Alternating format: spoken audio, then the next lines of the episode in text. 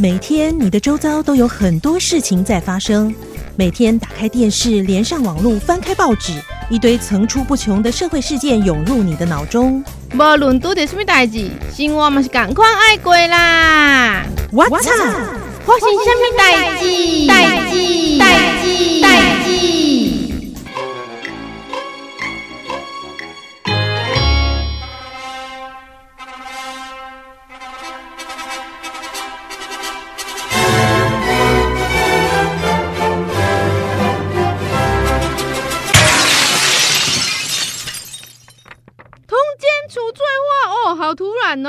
其实没有突然啦，二十年前就有人提了哎、欸，真的哦，谁那么有勇气啊？这位仁兄就是现在政治大学法律系教授叶启洲，他当时还是高雄地检署法官的时候，台湾人非常习惯这条法律的存在，但是他提出对通奸罪合宪性的质疑，理由是觉得说，如果你这个婚姻已经名存实亡的时候，那这个罪责有什么意义呢？在五月二十九号，大法官会议正式宣告通奸罪违宪，即日起失效。正式宣告已经施行八十五年的刑法第两百三十九条通奸罪就是走入历史了。所以剩下哪边还有？菲律宾、柬埔寨、泰国、印尼、文莱、马来西亚、美国，还有十八个州，以及大多数的穆斯林国家人士都保有罪。嗯。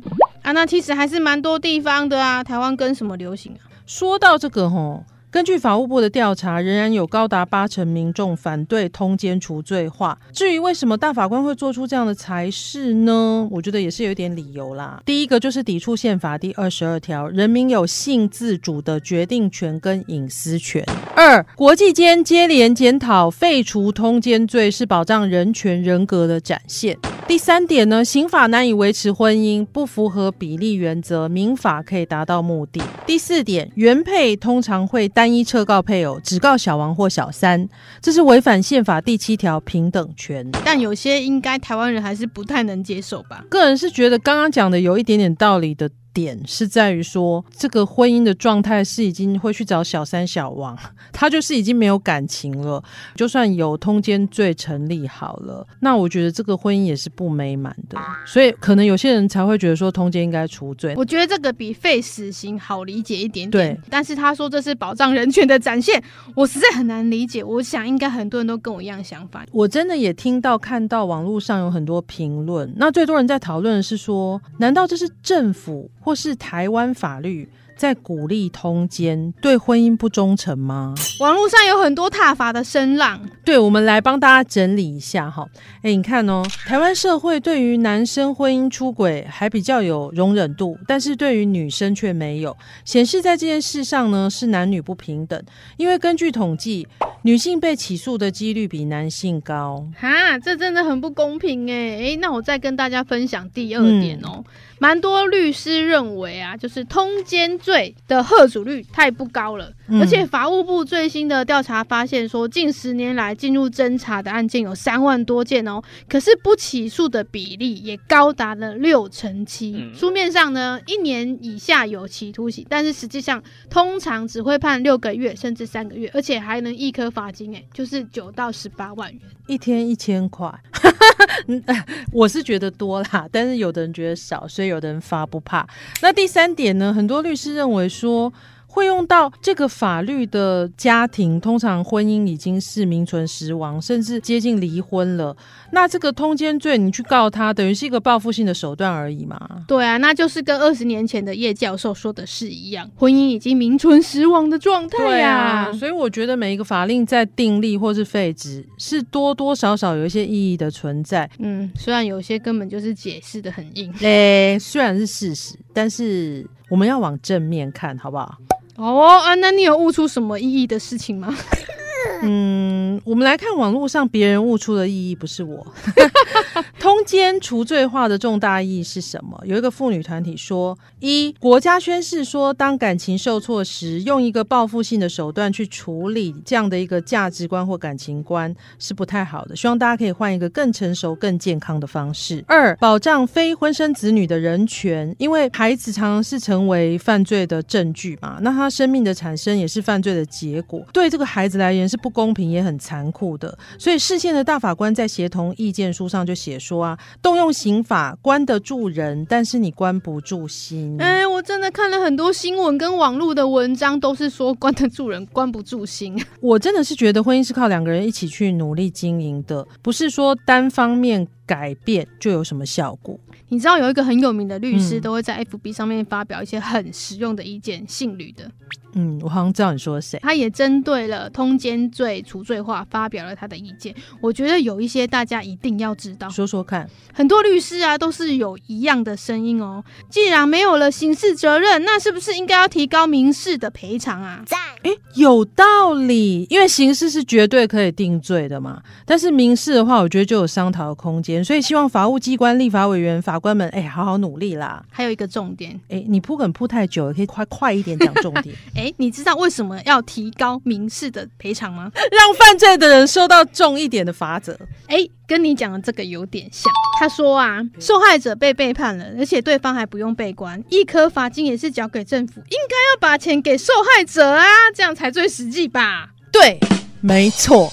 但是我觉得婚姻走到那一步要用钱来衡量也是蛮惨的。我还是认为说，如果你认为你是一片云，那你就不要停下来好吗？既然你的心是关不住的，那你干嘛结婚呐、啊？然后发生的这些问题，再来用这些法律去说啊什么有没有罪的问题？因为我觉得婚姻是神圣的，既然。有了这个结婚书约，它就是一种一辈子的承诺。我觉得现代人应该要有一个观念，就是自己不会那么受伤。就是我跟这个人结婚，我就是一定要跟这个人在一起一辈子吗？我的意思就是说，你被背叛的那一方啊，就是你要看开点的话，不要把这个点看得那么重。这个我也认同，不是说爱情有没有保鲜期这个东西，因为其实很多夫妻走了一辈子，你去问。我们老一辈的人，他们其实根本有的根本没有经过恋爱，对啊，他们可能是在婚姻里才慢慢培养那个感情，然后有了孩子之后，呃，他们就变成亲人的关系。那或许没有什么样的激情，没有经过什么样的轰轰烈烈的恋爱，他们还是走了一辈子。结婚就是要有一个观念。那你如果说你认为你的你的心思是没有办法被一辈子绑在一个家庭跟同样一个人一直这样子，那你就不要走这条路啊。好像有点多余，因为人会变心。当然呢，我觉得你在要跟他分手的时候呢，如果他很穷，你也不要奢望从他身上拿到什么好处。但是如果他有足够的财力，本来就应该在法律上能够保障被背叛的那一方。哈哈哈，我是比较实际的人。那我现在还有更实在的什么？那你啊，肚子饿了吼。嘿啦，好吧，那就赶快进入我们今天的 What's Up 上菜秀喽，Go！What's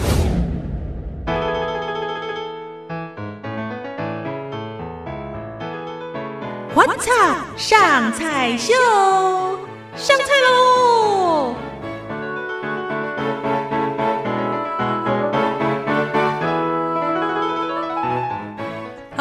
了我们上菜秀的节目单元喽！今天来上菜的是云林县社区营养推广中心的营养师钟嘉欣营养师，嘉欣好，Hello，大家好。哇，今天要介绍的这道菜叫做香菇枸杞虾仁蒸蛋。对，哇，为什么要介绍这道菜啊？我们跑社区呢，就会看到很多长辈们最容易出现我们肌少症哦，对，肌少症问题。那这道呢，可以补充他们蛋白质。哎，那个肌肉流失太严重的时候，其实是容易造成跌倒，对不对？对，因为我常常去社区跟长辈们喂教，然后他们其实对于肌少症还是什么的一些比较专有名词，他们都会印象不是很特别的深刻这样子。嗯，所以我们就会跟他们举例，就是放山鸡跟饲料鸡的差别。哦，我们要做放山鸡，不要做饲料鸡啊。对，所以营养跟跟运动都要顾好。对，大家不要小看跌倒这件事，跌倒其实会。衍生很多问题，跌倒之后是要休息。那休息的时候，你的脚就不能运动，就不能运动，那你的肌肉就会更萎缩。然后就算好了之后，你的脚一样会再让你造成第二次跌倒。那可能这样一跌下去，就直接变成失能了，就是一个恶性循环。对对对，对，所以我们为了要防止这个肌少症，平常吃东西要补充蛋白质。对，就是均衡饮食之外呢，我们对于蛋白质的摄取量是要特别注意的。好，那我们先来讲一下这个有哪些食材，因为今天好像是要以一个小家庭四人份的分量来做吼。嗯，这边先介绍一下材料，就是有我们的虾仁两百克，嗯，那干香菇五朵，嗯，鸡蛋四颗，枸杞大概十克，青葱一支。调味料的部分呢，有盐两小匙，然后白胡椒粉跟米酒少许。嗯，对，听起来真的是不难呢。好，那前置作业是什么？前置作业呢，就是因为这道是要给长辈他们吃，所以你就是虾仁啊、香菇，就是都要切碎哦，不然我自己吃我虾仁不会切很碎，哦，当然吃会吃不到虾仁的口感。哦，然后干香菇当然要先泡开，然后再切小丁这样子。哎，对，要强调是干香菇，对不对？都可以啦。只是干香菇真的那个味道会比较香啊！哦，对，料理的时候香菇我也是都会比较习惯用干香菇。干香菇下去爆香真的是汤公公跟超级无敌香，嗯、但你用湿湿的香菇好像就没有那个效果。它哎，对了，我忘了补充一点，就是我们香菇它经过日晒之后，它的维生素 D 会更丰富一点，这样子。哎，这个是重点呢。对啊，哦，原来有经过太阳晒过的跟没有经过太阳晒过的。对，这香菇也有分放山鸡跟饲料鸡 的那种感觉。有经过太阳晒过的，哎，它会有比较多的维生素 D。因为我们刚刚讲到的肌少症，除了蛋白质以外，就是要强调运动嘛，因为方程肌也要运动嘛。嗯、然后第三个的重点是我们的维生素 D。嗯哼，那维生素 D，呃，除了跟我们的肌少症有关之外，另外一个就是跟我们的骨头的健康也有关系。哦，对，所以哇，又学到一课。那当然，然后还有枸杞的部分要怎么处理？枸杞的部分我们就直接泡了，因为市售的枸杞也是也是干燥过的，对，新鲜的也没关系。赞哦、那通常我们泡枸杞的那个汤汁，我们会把它倒进去一起做嘛？像香菇，我们泡完我都会习惯把那个泡过的。水再倒进去，个人是觉得它在呃，它在晒干的制成过过程中，一定会有一些什么灰尘啊、杂质。哦，对，所以我不会，我不会用那个泡过的哦，除非是先清洗过，清洗过。哦，对啊，如果洗过呢？洗过再泡那个可以，那个就可以，那个水就可以。对，好，那枸杞呢？枸杞就直接泡软，好泡软，然后呢？然后青葱切成葱花，然后鸡蛋把它打散，跟我们一般对。蒸蛋的做法的认知一样，对对，就把它全部都混在一起，混在一起，然后就直接下去蒸，蒸就可以。混混在一起还是要搅一搅吧？要当当当，对，要再搅。蒸蛋真的有一些技巧，你知道吗？刚开始做蒸蛋的时候，你蒸出来就是很像月球表面，哦，很丑。可是你就会发现，你去餐厅吃的蒸蛋，为什么上面都这样很光，好像一一面镜子一样？那到底是怎么做到？蒸蛋的时候呢，就是可以拿一个筷子，然后把那个盖子稍微让它。盖子跟电锅中间放一个筷子，让它有空隙，可以让那个水蒸气跑出来，不要滴到那个。哦，是这样哦。哎、欸，我第一次听过，有的人是说，如果我们蒸出来会是月球表面，是因为我们没有加水去调，也是有这个原因啊，就是比例的问题。其实你全部拌好之后，还是要加水啊，就加一点水。对，我觉得可能那个水的比例跟它出来的成品，嗯。的那个卖相，卖相应该说软硬度啦。那当然，刚刚嘉欣有教一个小技巧，就是你在蒸的时候用筷子锅盖稍微撑起来一点点。对，可是这样不会蒸不熟吗？不会啦，时间再加长一点就好。对，因为我们的水那个加的量是足够。哦，对，刚刚要蒸之前还要加一些调味料，对不对？对，就要加入我们的盐，还有胡椒粉跟米酒下去，稍微做一下调味。蒸的时间呢？蒸的时间，外锅大概放一杯半的水。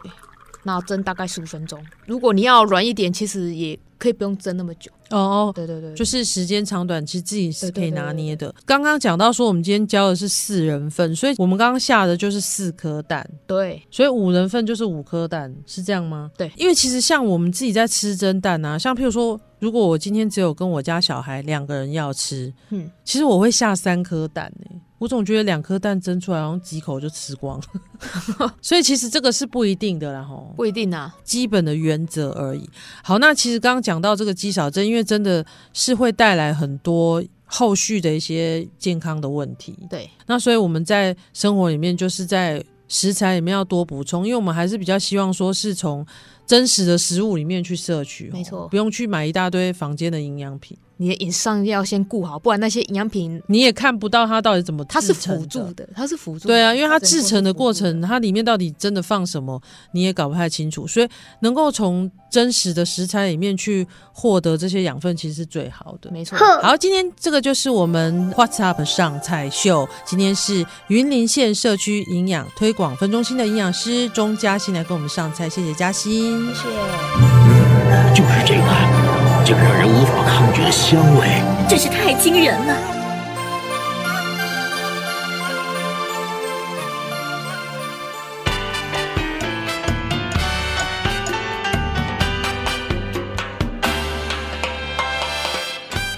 哎，今天蒸蛋真的好好吃哦！对，而且又有虾仁，又有蛋，感觉就超营养又好吃。说得好，没有订阅我们的频道你就亏大喽。我们用听的美食跟别人都不同呢。嘿嘿，对对对，哎，爱吃美食的朋友，赶快揪你的朋友一起来订阅我们的频道喽！每周三会定期更新内容哦。当然，如果你有好的美食食谱要在这个空中跟大家分享，也可以跟我们联络。六三三一四六九，或者是上正声云林台的粉砖，也可以找到我们。嗯，说的好。What's up？花钱虾米代记，我们下周见喽，拜拜。拜。Love you，我爱你哟。